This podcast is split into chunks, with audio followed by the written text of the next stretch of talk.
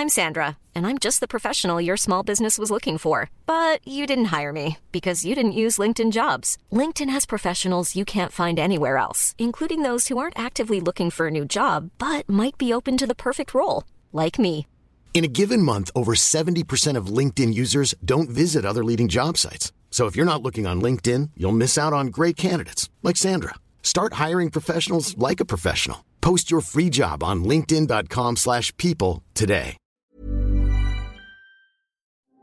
Ich habe ein bisschen Sorge, wenn wir über Inklusion, Diversity und Vielfalt sprechen im unternehmerischen Kontext, wir eigentlich das immer nur dann gut finden, wenn es keine Probleme gibt und dann letztendlich auch die Marginalisierten, die dann letztendlich für die Diversity oder Inklusion herhalten im Betrieb, dann auch die Verantwortung spüren, dass in dem Laden alles gut ist.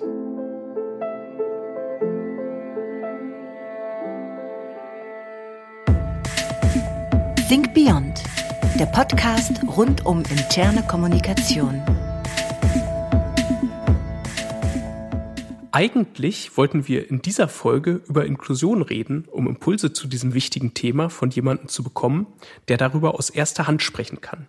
Doch dann sagte unser heutiger Podcast-Gast etwas, was mich zum Nachdenken anregte und gleichzeitig ein direkter Impuls zum Thema Inklusion war. Er fragte mich, warum behinderte Menschen eigentlich immer nur dann zu Wort kommen, wenn es um Inklusion geht. Also beschlossen wir kurzerhand, genau dies nicht zu tun. Ich freue mich sehr, heute Raul Krauthausen in unserem virtuellen Podcast-Studio begrüßen zu dürfen, um mit ihm darüber zu sprechen, wie man sich Gehör verschaffen kann. Herzlich willkommen, Raul. Schön, dass du heute hier bist. Hallo, danke für die Einladung. Raul, ähm, bevor wir uns über das austauschen, was ich eben angeteasert habe, was sind denn deine Herzensthemen, wenn wir über dein Engagement als Aktivist für Inklusion und Barrierefreiheit quasi hinausblicken? Denn Gehör verschaffen wir uns ja nicht zum Selbstzweck, sondern immer mit unseren Themen und Botschaften im Schlepptau. Ja, also als Aktivist natürlich das Thema Inklusion.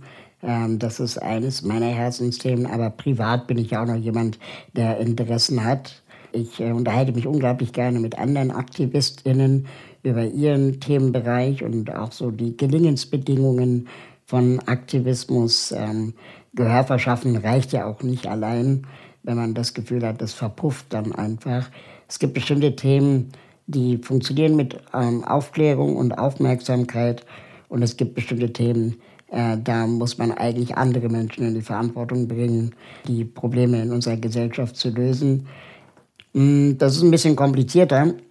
Ansonsten ein Thema, das mich persönlich sehr umtreibt, also auch private Natur. Ich bin sehr technisch interessiert.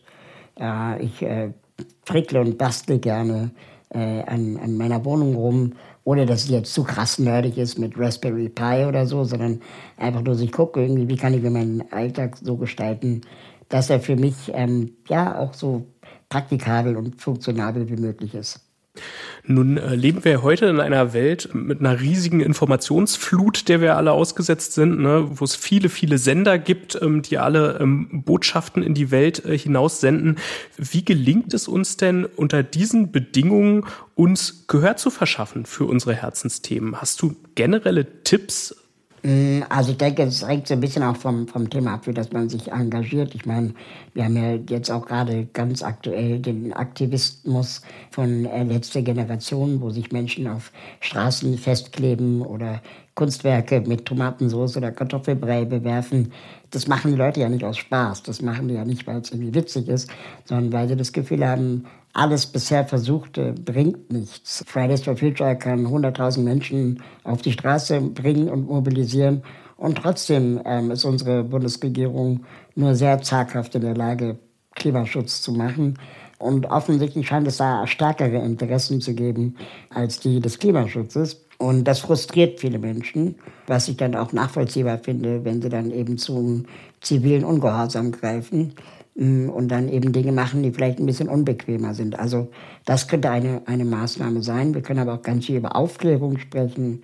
Wir können über Diskriminierung sprechen in der Öffentlichkeit und vielleicht auch versuchen, da ein Thema zu setzen, wo wir es gerade ähm, nicht erwartet haben. Keine Ahnung, wenn, wenn sich Marken äh, positionieren, aber ernsthaft positionieren, gegen Rassismus zum Beispiel ähm, und nicht so das Fähnchen in den Wind hängen, wie, keine Ahnung, Markus Söder das ganz gerne mal macht und dann mal etwas gut findet und dann plötzlich wieder nicht mehr. Oder wie ich heute gelesen habe, Manuel Neuer jetzt äh, bei der Fußball-Weltmeisterschaft doch keine One Love-Binde trägt, weil er Angst vor den Konsequenzen hat. Wo man dann auch denkt, ja, dann ist es halt nicht ehrlich, dann lasst es doch einfach gleich. Hm. Äh, du hast ein wichtiges Stichwort genannt, ähm, Aktivismus. In, inwiefern ist es denn so, dass Kommunikation heute überhaupt noch ausreicht, um sich Gehör zu verschaffen? Also ist es tatsächlich so, dass wir eigentlich wirklich Dinge tun müssen, handeln müssen, ne? Stichwort Aktivismus, um dieses Gehör zu bekommen? Ähm, welche Rolle spielt da Kommunikation noch, wenn wir damit gar nicht durchdringen?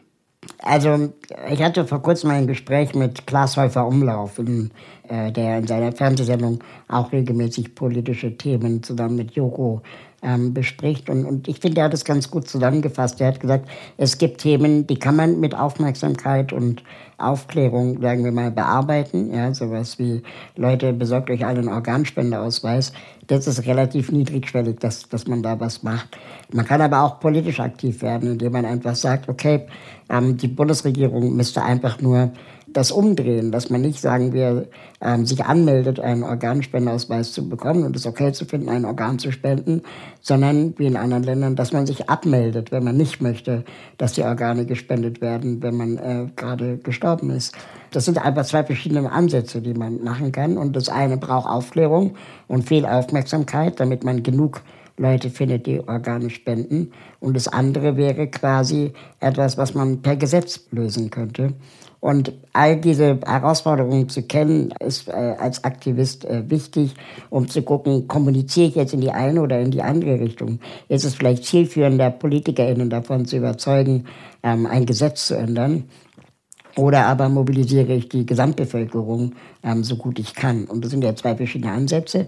Und ganz wichtig finde ich, gerade Aktivistinnen, die wir kennen, die in den Medien auftauchen, die haben verstanden, dass man anschlussfähig sein muss. Also dass man nach einer Aktion schon wissen muss, was die nächste Aktion ist oder beziehungsweise was das Ziel einer Aktion ist und nicht einfach nur laut sein. Das eine ist nämlich Aktionismus, also einfach laut zu sein zu einem bestimmten Thema. Und das andere ist laut zu sein und laut zu bleiben und auch wirklich versuchen, gesellschaftliche Veränderungen zu bewirken. Hm, also laut sein, aber schon auch eine sinnvolle, fundierte Argumentation sozusagen mitbringen, nehme nehm ich mit als Tipp. Wir haben es ja häufig mit ähm, festgefahrenen Denkmustern und Verhaltensweisen ähm, zu tun, ne? bei ganz verschiedenen Themen, ob es um die Positionierung rund um Diversität oder, oder solche Themen geht oder auch um die Umweltdebatte, wo die einen sich dann beschweren, äh, ne, dass die Autobahnen zu sind äh, und sie im Stau stehen und die anderen sagen, nee, nee, das ist schon ein wichtiges äh, Thema. Was ist denn dein Tipp oder deine Erfahrung, wie man mit solchen festgefahrenen Denkmustern umgehen kann und wie man versuchen kann, die aufzubrechen? Also ehrlich gesagt, ich bin mir da gar nicht so sicher, ob diese Denkmuster so festgefahren sind oder ob wir uns das einfach einreden lassen, dass sie festgefahren sind. Also in dem Bereich, in dem ich mich halt auskenne, das ist halt der Bereich der Inklusion. Und da gibt es halt ganz oft diesen einen Satz, der gesagt wird, ähm, ja, wir müssen die Bevölkerung aufklären, dass es Menschen mit Behinderungen gibt. Wir müssen die Barrieren in den Köpfen senken. Und was mich an diesem Satz stört, ist, dass wir davon ausgehen, dass nicht behinderte Menschen Barrieren in den Köpfen haben und dass wir das eigentlich schon für selbstverständlich sehen, dass es so ist. Und ähm, gleichzeitig, wenn man solche Sätze sagt, wir müssen die Barrieren in den Köpfen senken, dann legitimieren wir vielleicht auch, dass Menschen Barrieren in den Köpfen haben könnten obwohl es vielleicht gar nicht so sein muss. Und dann verschieben wir letztendlich die, die Verantwortung, äh, warum Menschen mit Behinderungen in unserem Alltag so wenig auftauchen, in die Zivilgesellschaft, thematisieren aber gar nicht, warum behinderte Menschen in unserem Land zum Beispiel systematisch nicht stattfinden können. Das heißt, wir beschäftigen uns eigentlich mit dem falschen Thema. Und genau das Gleiche beobachte ich eben auch in anderen Bereichen. Also wenn sich Menschen auf der Straße festkleben, um fürs Klima zu protestieren oder den Klimaschutz zu protestieren, dann ist diese Provokation ja beabsichtigt. Und ich als Autofahrer kann das doof finden, habe jetzt aber gleichzeitig auch nicht das Mandat zu sagen, diese Menschen sollen jetzt alle ins Gefängnis. Ähm, weil dafür gibt es ja auch irgendwie, keine Ahnung, äh, Anwältinnen, RichterInnen und, und meinetwegen JustizministerInnen, die sowas diskutieren. Und wir sind letztendlich die WählerInnen dieser Menschen. Aber wir, wir geben letztendlich manchmal in bestimmten Bereichen den BürgerInnen zu viel Aufmerksamkeit und zu viel Raum, ähm, etwas irgendwie zu finden. Ja, also hm. da, dazu Gefühle zu haben, dazu eine Meinung zu haben. Tempoverbot ist auch so ein Ding. Ähm, oder Geflüchtete, äh, ob wir sie ja. aufnehmen oder nicht. Ähm, das ist einfach nicht unser Bier, das ist nicht unser Mandat äh, als BürgerInnen. Wir können alle vier Jahre zur Wahl gehen und können da die Partei wählen, die unsere Interessen vertritt. Aber dazwischen müssen wir eigentlich auch weitestgehend einander vertrauen können dass das alles seinen, seinen geordneten Gang geht. Und leider tut es das oft nicht im Sinne der Marginalisierten und der Schwachen, sondern es geht dann mhm. meistens eher in dem Sinne der Lauten und der Starken. Aber wenn wir uns versuchen, Gehör zu verschaffen, dann ähm, kalkulieren wir ja auch mit ein oder wünschen uns ja sozusagen dass das auf irgendeinen Resonanzboden ne, trifft sozusagen. Und dann ähm, gibt es natürlich die Situation, dass die Resonanz verschieden ausfällt. Muss man sich nicht auch damit auseinandersetzen. Vielleicht, um, um das mal zu illustrieren, wir wollen ja auch ein bisschen drüber sprechen, über interne Kommunikation oder was kann sozusagen die Kommunikation innerhalb von Unternehmen, von Organisationen für Schlüsse ziehen aus dem, worüber wir hier sprechen. Daher ähm, darauf mal projiziert, nehmen wir mal so ein Thema wie Inklusion im Unternehmen. Wessen Aufgabe ist es da sozusagen überhaupt, das auf die Agenda zu setzen, Verständnis zu schaffen für, für so ein Thema? Und ähm, wie geht man dann mit dieser Resonanz um, die verschieden ausfallen kann? Also meine These wäre jetzt zum Beispiel ähm, zum Bereich Inklusion, dass ich nicht bereit bin, für Verständnis zu werben innerhalb des Kollegiums in der gleichen Hierarchie. Ja? Also es ist mir egal, ob mein Tischnachbar im Büro ein Problem damit hat, ähm, dass es behinderte Kolleginnen gibt oder nicht. Solange sie einander respektieren, so wie sie jeden anderen auch respektieren, ist es halt so. Man muss nicht jeden lieben und nicht jeden mögen. Aber genauso wie Männer in einem Unternehmen Frauen nicht diskriminieren sollten, ähm, gilt das natürlich auch für das Thema Behinderung. Das heißt, die einzigen, die hier wirklich substanziell was verändern könnten im Betrieb, wäre wahrscheinlich Geschäftsführung, Personalabteilung äh, und all jene BedenkenträgerInnen, die äh, Grund, Gründe finden und Gründe äußern, warum man jetzt gerade keine Kollegin mit Behinderung ähm, sucht oder anstellt gar.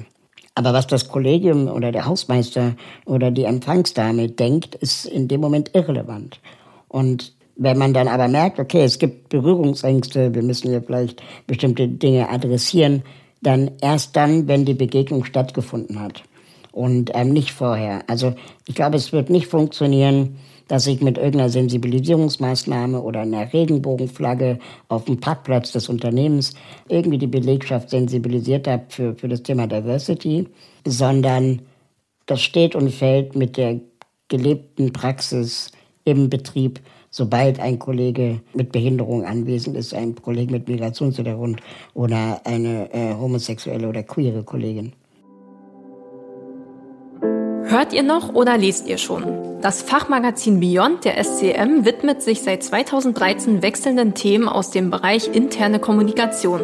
Lest Beyond als PDF oder Printmagazin und verpasst mit dem neuen Abo keine Ausgabe mehr. interne-kommunikation.net slash beyond.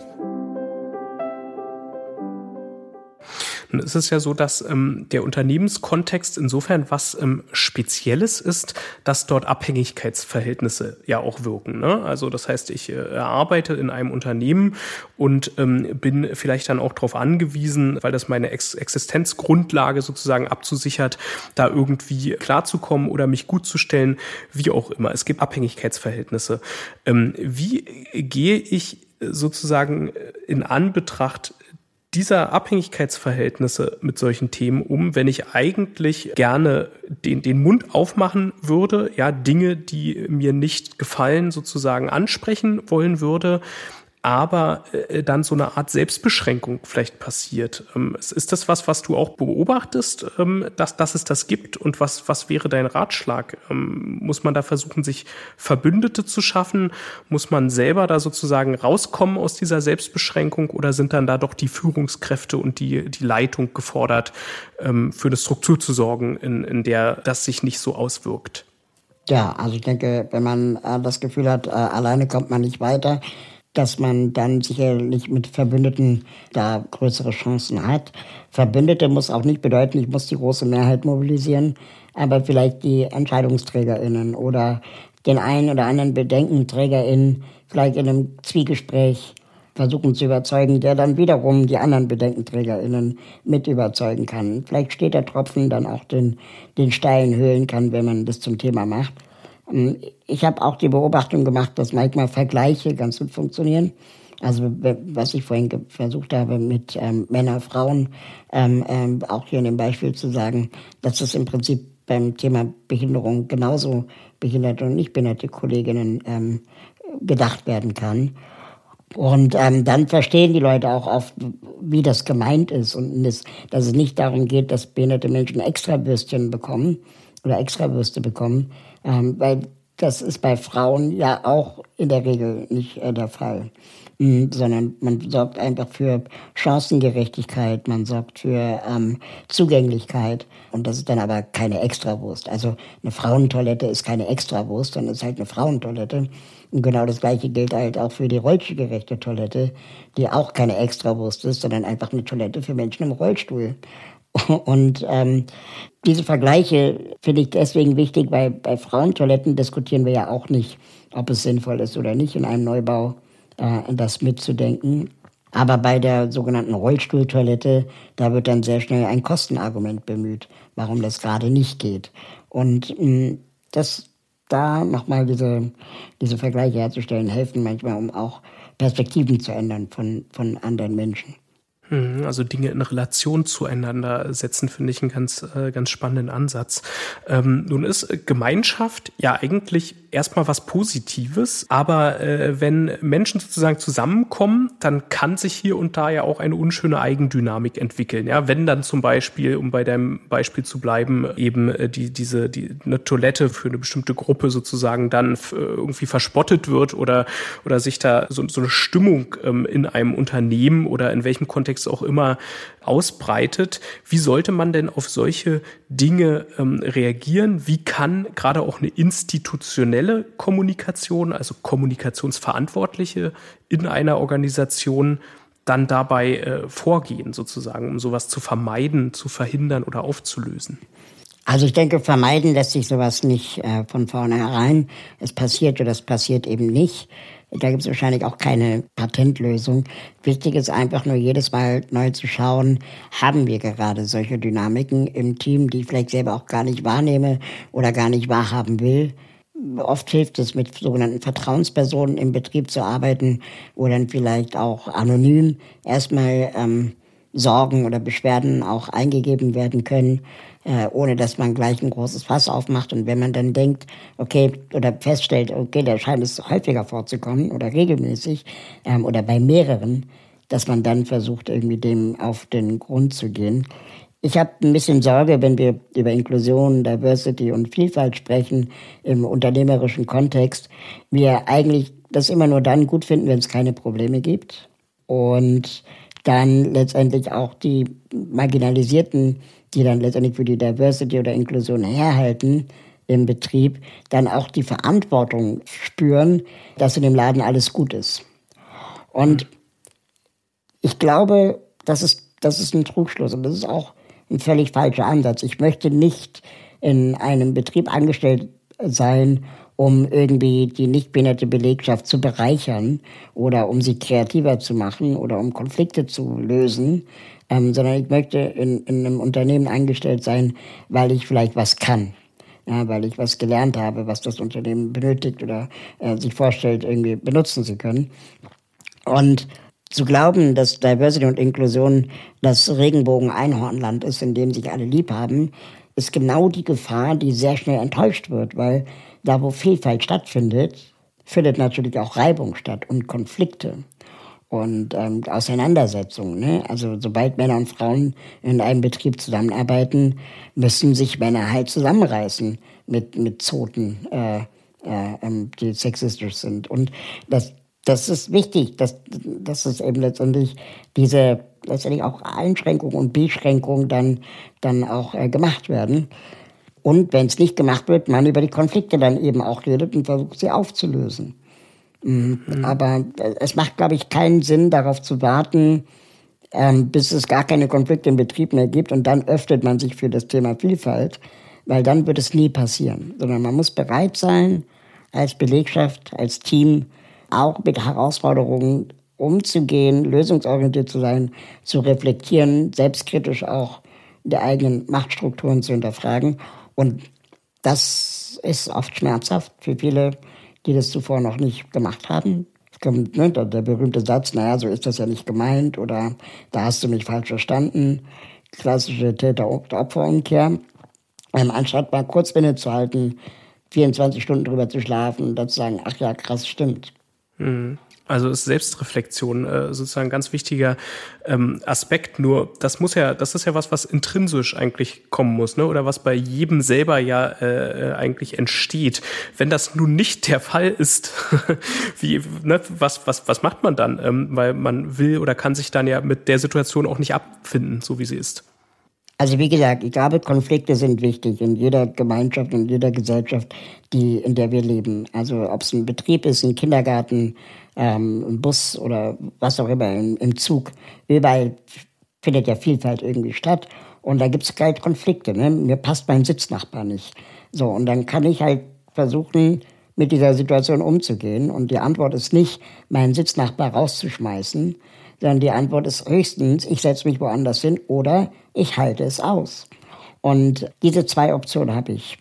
Und man kann das trainieren bis zu einem bestimmten Punkt mit Anti-Bias-Seminaren, mit äh, Workshops, wo dann von außen jemand kommt und vielleicht mit jemandem mal so Rollenspiele macht und, und da auch über Machtstrukturen, die auch oft unbewusst sind. Ne? Anti-Bias ist ja auch ein wichtiger Ansatz, um zu gucken, was für unbewusste Diskriminierung mache ich eigentlich. Auch auch marginalisierte Menschen diskriminieren vielleicht oder wahrscheinlich ähm, andere Menschen ähm, auch unbewusst. Und es gibt auch internalisierte Marginalisierung oder Diskriminierung, also dass, keine Ahnung, Frauen sich oft selber nicht zutrauen, handwerklich tätig zu sein oder dass behinderte Menschen, ach, das kann ich eh nicht, weil ich bin ja behindert. Oder, keine Ahnung, Roberto Blanco sagt, er hat kein Problem mit dem N-Wort. Das, das sind alles ähm, internalisierte Ismen, also Rassismen, Sexismen oder eben Ableismen. Und das muss ja nicht sein. Und ähm, das kann man mit solchen Anti-Bias-Seminaren üben. In einer deiner vorangegangenen Antworten hattest du ähm, auch angesprochen, dass es auch ähm, sozusagen geschützte Räume ja, braucht. Da, würde ich gerne noch mal drauf eingehen. Ähm, ich finde das auch wichtig, aber ist das nicht eigentlich, wenn man das zu Ende denkt, auch ein Stück weit das Eingeständnis eines Scheiterns, wenn ich sage, ich brauche einen geschützten Raum, ja, anscheinend innerhalb einer größeren, eher feindlich gesinnten Atmosphäre. Also muss man nicht versuchen, wohin zu kommen, wo diese Schutzräume gar nicht mehr nötig sind? Oder hältst du das für völlig unrealistisch? Äh, ja, also du sprichst ja ein klassisches Henne-Ei-Problem an. Ne? Also ähm, wahrscheinlich sind diese sogenannten Safer Spaces notwendig, um irgendwann in einer Gesellschaft zu leben, die keine Safer Spaces mehr braucht. Aber darauf zu warten, bis wir die Gesellschaft von selbst so hinbekommen, dass es gar keine Safer Spaces von Anfang an benötigt, das ist, glaube ich, naiv zu glauben. Und Safer Spaces sind auch wichtig dafür, um Marginalisierten untereinander äh, sich auch Tipps und Ratschläge im Umgang mit Diskriminierung zum Beispiel zu geben. Und das beste Beispiel, das wir kennen, vielleicht auch als Mehrheitsgesellschaft, ist das sogenannte Frauenhaus. Ne? Und äh, in Frauenhäusern finden Frauen Schutz vor Gewalt von Männern in der Regel. Und ähm, das macht Sinn, dass das Safer Spaces sind, in denen dann auch Männer erstmal keinen Zutritt haben, auch wenn Männer nicht alle gewalttätig sind. So, aber dass man hier erstmal eine Sicherheit schafft, äh, wo dann eben Frauen in dem Moment äh, sich Schutz äh, suchen können. Und natürlich ist das große Problem Sexismus und Gewalt von Männern an Frauen in unserer Gesellschaft. Aber das kriegen wir nicht von jetzt auf gleich gelöst.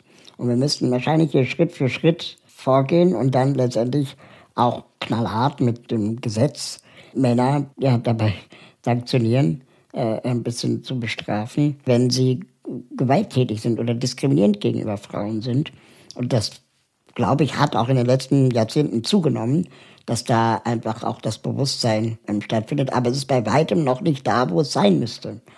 Und ähm, die, die Debatte, ob dann jetzt, sagen wir mal, Schutz und Räume von äh, ähm, Safer Spaces für Frauen zum Beispiel jetzt der richtige Weg sind, ist eine sehr akademische Debatte, ähm, die nichts mit der Realität zu tun hat und letztendlich sehr gerne benutzt wird, um jetzt bloß nichts verändern zu müssen, weil Frauenhäuser sind ja auch nicht die Lösung.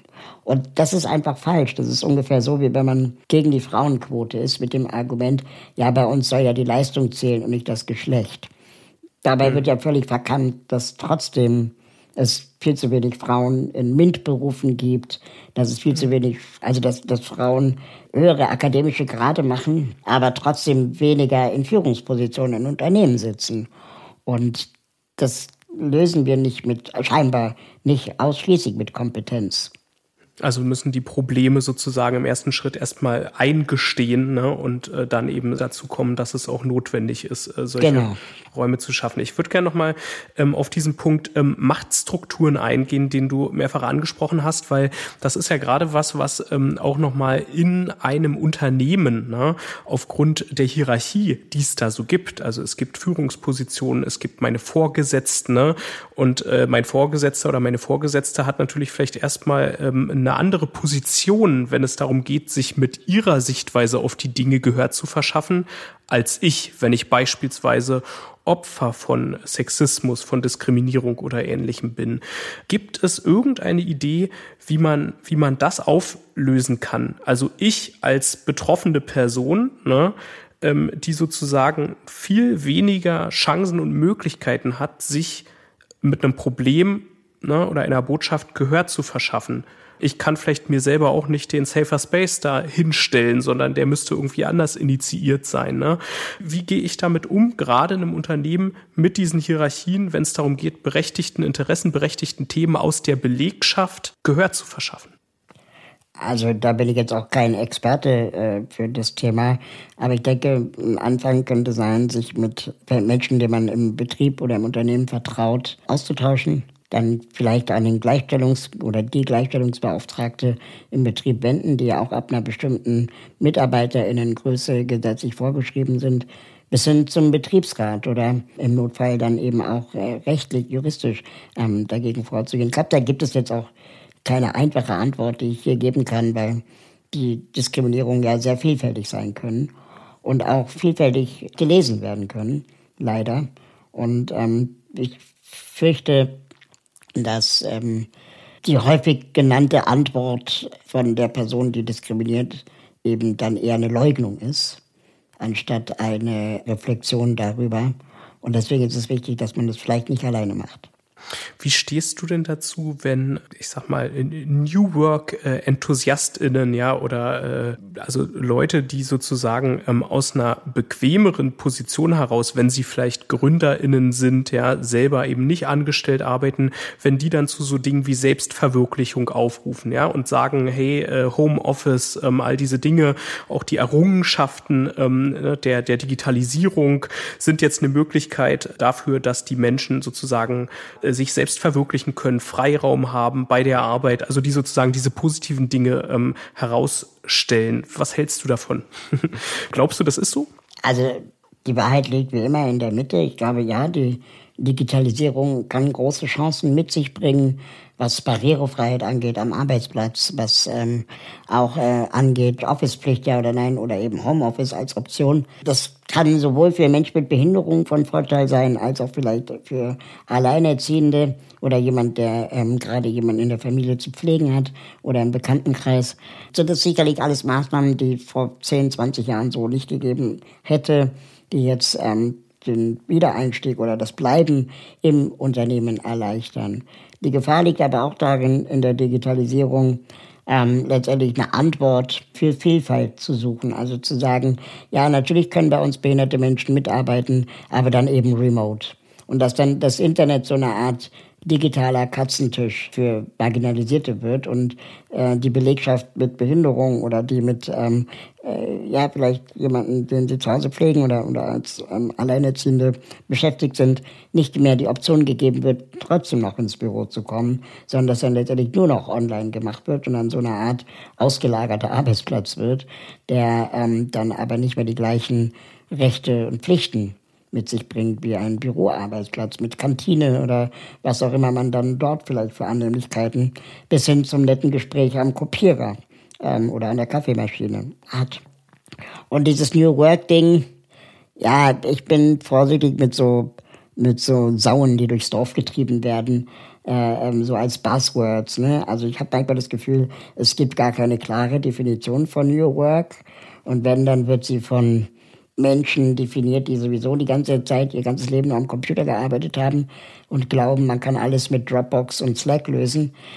ähm, aber erzähl mal, keine Ahnung, einem DHL-Lieferanten oder einer Lieferantin was von New Work, die wird ja auch einen Vogel zeigen.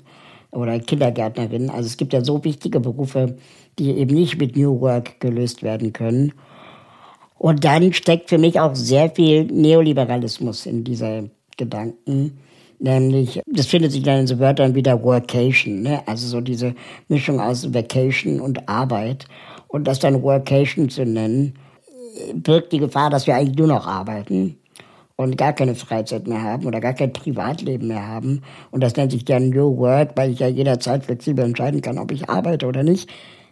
Das führt leider dazu, aufgrund des Kapitalismus, dass wir dann tendenziell eher mehr arbeiten als weniger und uns dann selbst ausbeuten und es dann da keine Sicherungsmechanismen mehr gibt. Volkswagen hat ja nicht ohne Grund gesagt, nach 18 Uhr gibt es keinen Zugriff mehr auf die Mails, ähm, weil die Leute sonst einfach nur noch arbeiten würden. Mm.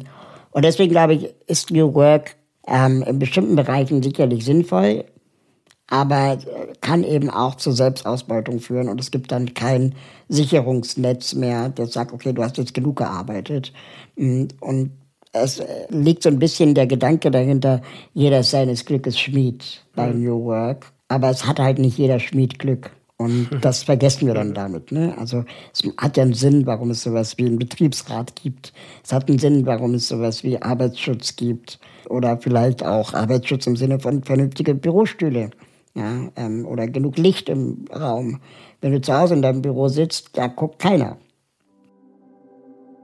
Ihr seid der Meinung, lebenslanges Lernen kennt keine festen Termine und ihr lernt lieber nach eurem eigenen Zeitplan?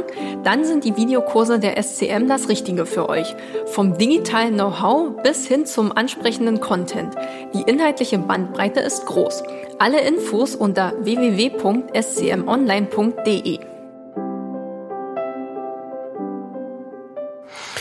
für Unternehmen geht es ja häufig, wenn es äh, um Themen wie New Work äh, äh, und sowas geht, auch um die Darstellung nach außen. Ne? Also, dass sie sich als positives, modernes, äh, menschenfreundliches Unternehmen positionieren wollen. Ähm, glaubst du grundsätzlich, dass Etiketten, ähm, auch wenn es zunächst einmal vielleicht wirklich Etiketten sind, etwas verändern können, weil sie irgendwie das Gefühl eines Commitments schaffen für oder, oder gegen etwas und auf diese Weise dann auch Räume öffnen, aus denen wirklich was entstehen kann? Oder sind gerade Etiketten das Problem, weil am Ende alle denken, ja, Problem gelöst, ne, wir sind ganz toll, es funktioniert und äh, niemand mehr äh, die Probleme wirklich adressiert? Ja, also es ist halt erstmal leicht, sich ein Etikett zu geben und dann eben schwer, das zu verstetigen, äh, die Praxis umzusetzen, dann auch äh, zu leben. Ähm, das kann man aber anhand des Etiketts nicht erkennen. Aber ich würde schon sagen, ähm, wer am lautesten etwas von sich behauptet, das ist in der Regel am wenigsten. Und ich habe neulich mal ein Gespräch gehabt mit einem Unternehmensberater und der, der hat gesagt, die Unternehmen, die sich Leute einladen, um irgendeinen Inspirationstalk über Innovation zu halten, sind in der Regel die Unternehmen, die am wenigsten innovativ sind. Das heißt, Unternehmen, die schon innovativ sind, die brauchen ja diese BeraterInnen gar nicht und äh, machen es halt einfach. Und ich glaube, so ähnlich ist es auch mit dem Thema New Work. Wer es am lautesten über sich behauptet, läuft Gefahr, es am wenigsten dann aber auch zu machen. Ich würde gerne nochmal auf dieses Spannungsfeld zwischen ähm, auf der einen Seite Gehör verschaffen, auf der anderen Seite auch Zuhören eingehen.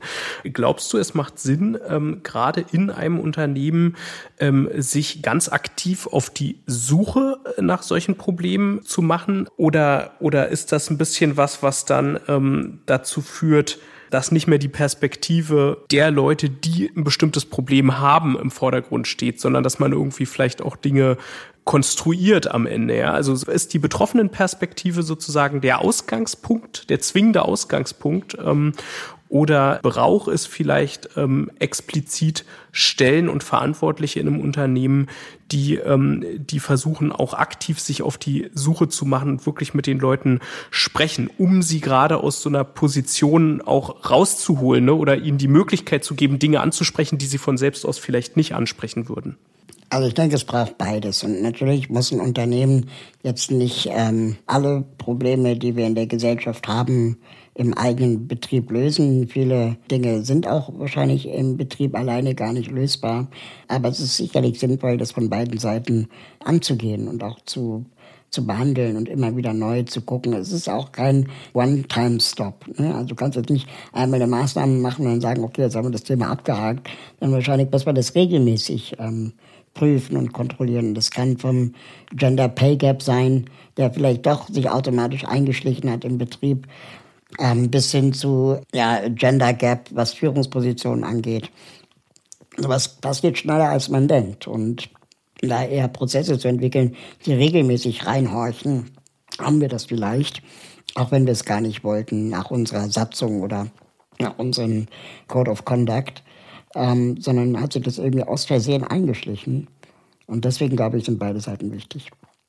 Stichwort Unternehmenskultur. Es gibt ja grundsätzlich eine Entwicklung in Organisationen, dass ähm, zunehmend die Mitarbeitenden, die Belegschaft nicht mehr nur EmpfängerInnen von, von Informationen äh, und, und von Aufgaben, Aufträgen sind, sondern dass sie selber sozusagen in eine Position kommen, wo sie zunehmend selbst kommunizieren, selbst senden, dürfen, aber eben auch sollen, sozusagen. Ne?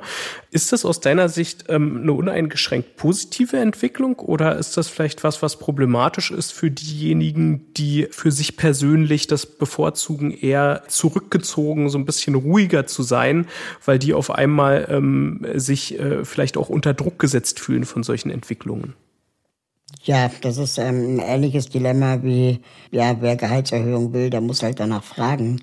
Ähm, machen ja auch nicht alle, weil nicht jeder das Selbstvertrauen hat oder vielleicht Imposter-Syndrom hat und denkt, er ist sowieso nicht gut genug und das ähm, letztendlich nicht, nicht stark genug vertritt und dann natürlich auch Verantwortliche im Betrieb sensibel für sein müssen, zu gucken, wen haben wir denn vielleicht lange nicht befördert oder wer hat denn vielleicht lange von sich aus kein MitarbeiterInnen-Gespräch eingefordert und da letztendlich auch gegenzusteuern. Ähm, ich finde es schwierig, unter MitarbeiterInnen eines Unternehmens, sondern Kommunikateurinnen eines Unternehmens ähm, zu verpflichten. Man kann sie motivieren, man kann ihnen Tipps geben, aber man muss dann eben auch sie dabei begleiten und unterstützen. Was mache ich denn bei dieser oder jener Frage? Also, ich meine, wir kennen es doch alle an Weihnachten, ja. Äh, wir kommen nach Hause und ähm, plötzlich sagen unsere Eltern, ey, du kennst dich doch mit Computern aus, kannst du mal gucken, ich glaube, ich habe ein Virus. Und wenn du aber gar keinen Bock auf das Thema hast äh, in dem Moment, aber das ist nun mal Weihnachten und du musst jetzt irgendwas machen, dann ist es eine ähnliche Situation, die wir vielleicht alle so ein bisschen nachvollziehen können. Und wie das wäre, wenn du jetzt, sagen wir mal, bei, keine Ahnung, du arbeitest bei Lieferando und äh, dann hat irgendjemand in deinem Freundeskreis mal eine Bestellung nicht bekommen und dann äh, musst du das Problem jetzt plötzlich für dich lösen. Das ist ja auch nicht okay. Das heißt, mhm. wir müssen dann auch die Belegschaft in die Lage versetzen, auch wertvolle Kommunikationsantworten mitzugeben und nicht einfach irgendwelche Floskeln, die man dann einfach so wegsagt. Ne? Also ich hatte neulich ein Gespräch mit einem Mitarbeiter eines großen Immobilienportals und im Zeitalter des Wohnungsmangels ist natürlich die meistgestellte Frage, äh, hast du nicht eine Wohnung für mich? Und was, was kannst du dann als Unternehmen deinen Kolleginnen mit in die Hand geben, ähm, als Antwort. Und das ist natürlich auch ähm, wahrscheinlich nicht so einfach, aber es ist die Verantwortung des Unternehmens, die Belegschaft dann in die Lage zu versetzen, damit souverän umzugehen. Wenn wir uns die, die Entwicklung der modernen Arbeitswelt vor Augen führen, was ist dann dein Eindruck? Ist dein Eindruck, dass sich generell eher Räume öffnen und sich die Dinge zum Positiven hin entwickeln oder dass wir sozusagen bestimmte Trends haben, wie zum Beispiel, dass eben jeder senden kann, aber es dann auch erwartet wird und dass alle irgendwie so einem Trend hinterher schwimmen wollen und damit dann eigentlich auch nicht mehr gewährleistet ist, dass die Perspektive der oder des Einzelnen ne, ins, ins Zentrum rückt. Also ist das wirklich Freiheit, die wir gewinnen? Ist das was, was positiv ist? Oder ändert sich's und trotzdem lassen wir Leute liegen und nehmen sie nicht mit? Ich glaube, das ist beides. Das ist immer beides. Ähm, man muss einfach gucken, ob das in irgendeine Richtung abdriftet oder nicht. Da habe ich jetzt keine einfache Antwort darauf. Für mich schwingt dahinter noch eine größere Frage, ob die Arbeitswelt besser oder schlechter wird. Und ich habe Zweifel, ob sie wirklich besser wird. Äh, wenn wir uns einfach mal anschauen, wie vor ein paar Jahren IT-Developer gefeiert und hofiert wurden. Und plötzlich lesen wir innerhalb von drei Wochen Nachrichten, wie Google, Facebook, Amazon und Twitter Tausende von ProgrammiererInnen von einem Tag auf den anderen entlassen. Und das Gleiche passiert ja auch, keine Ahnung, im Niedriglohnsektor. Nur da gibt's halt weniger Aufmerksamkeit. Also ich habe eher die Befürchtung, dass mit dieser ganzen Startup-Welt diese Hire-and-Fire-Mentalität auch in Deutschland immer mehr ähm, Einzug bekommt und so gewerkschaftliche Errungenschaften wie ähm, Kündigungsschutz und so weiter und so fort. Hier auch brauchen wir nur mal bei Gorillas gucken, wo versucht wurde, eine Gewerkschaft zu verhindern oder einen Betriebsrat zu verhindern, wie das hier auch Einzug erhält. Und das ist nicht in Ordnung. Äh, wir müssen auch äh, MitarbeiterInnen schützen. Wenn wir jetzt die Perspektive einer Kommunikationsabteilung uns anschauen, ähm, dann haben ja ganz viele Dinge einen Einfluss ähm, darauf, wie Mitarbeitende die Kommunikation und überhaupt auch die Arbeitsbedingungen in ihrem Unternehmen wahrnehmen, ne? wie, wie sie die finden. Nur ich als Kommunikatorin äh, habe ja sozusagen nur wenig Einfluss auf bestimmte Dinge, wie zum Beispiel Gestaltung von äh, Gehältern. Wie steht es um die Unternehmenswerte? Werden die wirklich ähm, gelebt. Was wäre deine Erwartungshaltung an Kommunikationsverantwortliche in den Unternehmen, wie stark sie sich da einbringen sollten und auch sozusagen selber aktiv versuchen sollten, vielleicht über die Kompetenzen, die ihnen auch zugestanden werden, hinaus sich einzubringen und für Themen einzutreten, die ihnen wichtig sind. Was würdest du von so Comms-Verantwortlichen ähm, erwarten, um auch die Arbeitswelt sozusagen ähm, in dem betreffenden Unternehmen zum Guten hin zu gestalten und, und vielleicht auch sich zum Anwalt der Belegschaft zu machen, ähm, was auch immer. Was, was ist da so dein, dein Verständnis oder dein Wunsch? Also ich denke, dass äh, Kommunikationsabteilungen erstmal auch ehrlich sich selber machen sollten gegenüber, wo stehen wir im Betrieb? Sind wir einfach nur der verlängerte Verkaufsarm? Ja, ähm, von Produkten, die sowieso andere entscheiden und entwickeln und definieren. Und wir sollen dafür sorgen, dass es irgendwie alle gut finden. Ähm, oder ähm, ist Kommunikation auch eine interne Maßnahme? Geht es ja auch, auch um Authentizität, über das Kommunizieren und Eingestehen von Schwächen, von dunklen Flecken, wo wir noch nicht genau hingeschaut haben oder wo wir vielleicht auch nicht genau wissen, wie wir uns verhalten sollen und das auch transparent zu kommunizieren in, in die Belegschaft zu wissen, was man nicht weiß, ähm, zu, zu sagen, was man noch nicht ähm, sich traut zu sagen, um auch vielleicht gemeinsam da eine Haltung zu entwickeln, vielleicht auch mit dem Produkt. Interessant finde ich das deswegen, wenn wir mal ein Beispiel aus der großen amerikanischen IT-Welt nehmen, als Apple die Smartwatch auf den Markt gebracht hat, da gibt's ja diesen Fitness-Tracker drin. Und ähm, der hat jahrelang die Periode der Frau nicht berücksichtigt im Sinne der Fitness. Und das hat man dann irgendwann festgestellt. Das kann ja eigentlich nicht sein. 50 Prozent unserer Gesellschaft sind Frauen. Und jetzt haben wir vergessen, die Periode der Frau im Fitness-Tracking zu berücksichtigen. Beim Messen, wie auch immer, kann man einstellen. Und es stellt sich heraus, dass im gesamten Entwicklungsprozess dieser Uhr fast ausschließlich Männer beteiligt waren und Frauen nur im Marketing.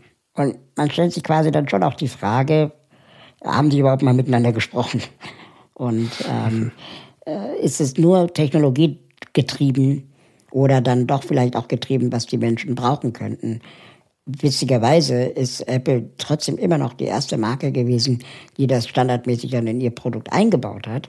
Aber da war die Uhr schon auf dem Markt. Ja, das heißt, äh, sowas kann man von Anfang an vermeiden, wenn man die richtigen EntscheiderInnen divers besetzt hm. und dann letztendlich auch in der Kommunikation das nicht erst später feststellt, dass da was schiefgelaufen ist, äh, sondern ähm, von Anfang an versucht zu vermeiden, indem man eben die dunklen Flecken beleuchtet.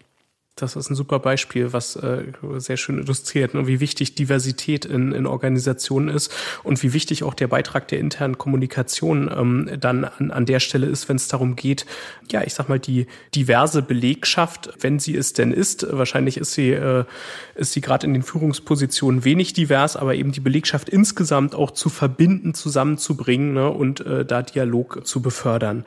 Raul, ich, ich fand das einen ganz, äh, ganz tollen Austausch. Wir nähern uns der Ende unserer Folge. Folge. Ich habe ähm, wie immer aber für den Abschluss noch unsere Rubrik die fünf Sätze für den Erfolg mitgebracht. Das Ganze funktioniert so, dass ich dir äh, jetzt nacheinander fünf Satzanfänge vorlesen würde, die du allesamt nicht kennst und dich bitten würde, die ja in nicht allzu langer Form zu beenden, ähm, mhm. zu einem vollständigen Satz. Der erste Satzanfang lautet, um gehört zu werden, müssen wir, Pünktchen, Pünktchen.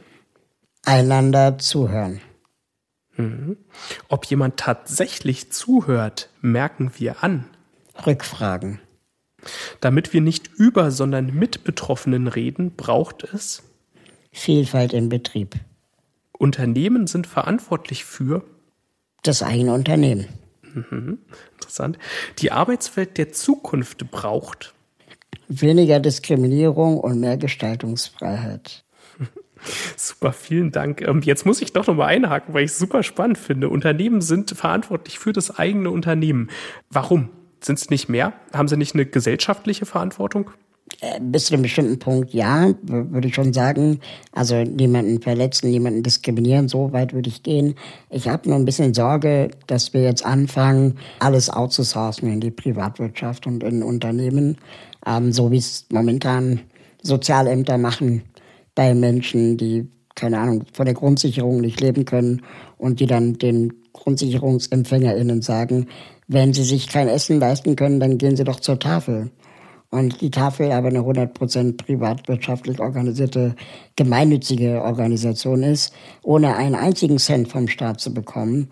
Und da findet Outsourcing statt, der nicht sein darf, weil in Deutschland niemand hungern sollte aber also Richtung Themen wie Nachhaltigkeit ähm, gedacht, ist das nicht schon eigentlich ein wichtiger Aspekt, dass Organisationen vielleicht das reine Verkaufsinteresse, das rein finanzielle Interesse, also dass das mal mindestens ergänzt wird sozusagen, vielleicht auch mittels gesellschaftlichen Drucks dann auf diese, äh, diese Unternehmen, um ein, ein Verständnis für die Notwendigkeit, nachhaltig zu wirtschaften, ähm, nachhaltige Produkte vielleicht auch zu entwickeln.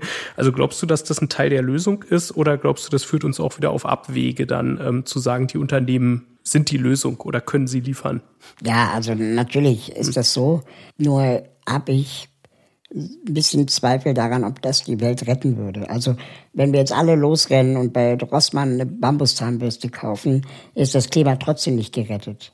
Und ähm, ich glaube, den wirklich großen Hebel, um Gesellschaften vor dem Untergang zu schützen, vor Diskriminierung zu schützen, vor der Klimakatastrophe zu schützen, ist und sollte immer die Politik sein. Ähm, ich möchte nicht darauf warten, bis Facebook das Problem von uns allen gelöst hat, weil dann gibt es keine demokratischen Prozesse mehr.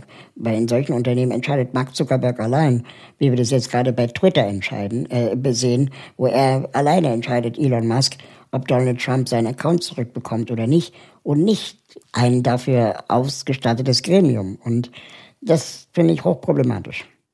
Hm, okay, also es braucht einen, einen Rahmen, der, der gesellschaftlich ausgehandelt wird. Ne? Genau. Super, das, äh, das ist ein schönes Schlusswort. Eine allerletzte Frage habe ich noch an dich. Wir, die SCM, sind ja ein Weiterbilder. Ähm, daher lautet unsere letzte Frage immer, was möchtest du noch lernen? Das kann was äh, Privates, was Berufliches sein, was auch immer äh, ganz oben auf deiner Agenda steht.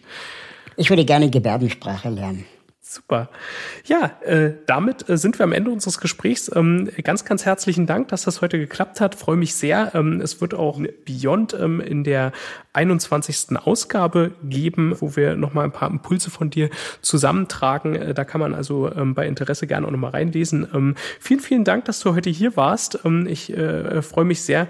Und ja, ich weiß nicht, ob wir, ob wir irgendwann nochmal das Vergnügen haben, äh, zu rekapitulieren, was äh, passiert sein wird in ein paar Jahren ähm, mit der Arbeitswelt und ob sich die Dinge zum Besseren gewendet haben.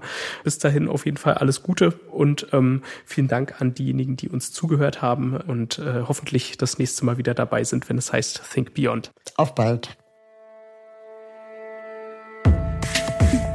Think Beyond, der Podcast rund um interne Kommunikation.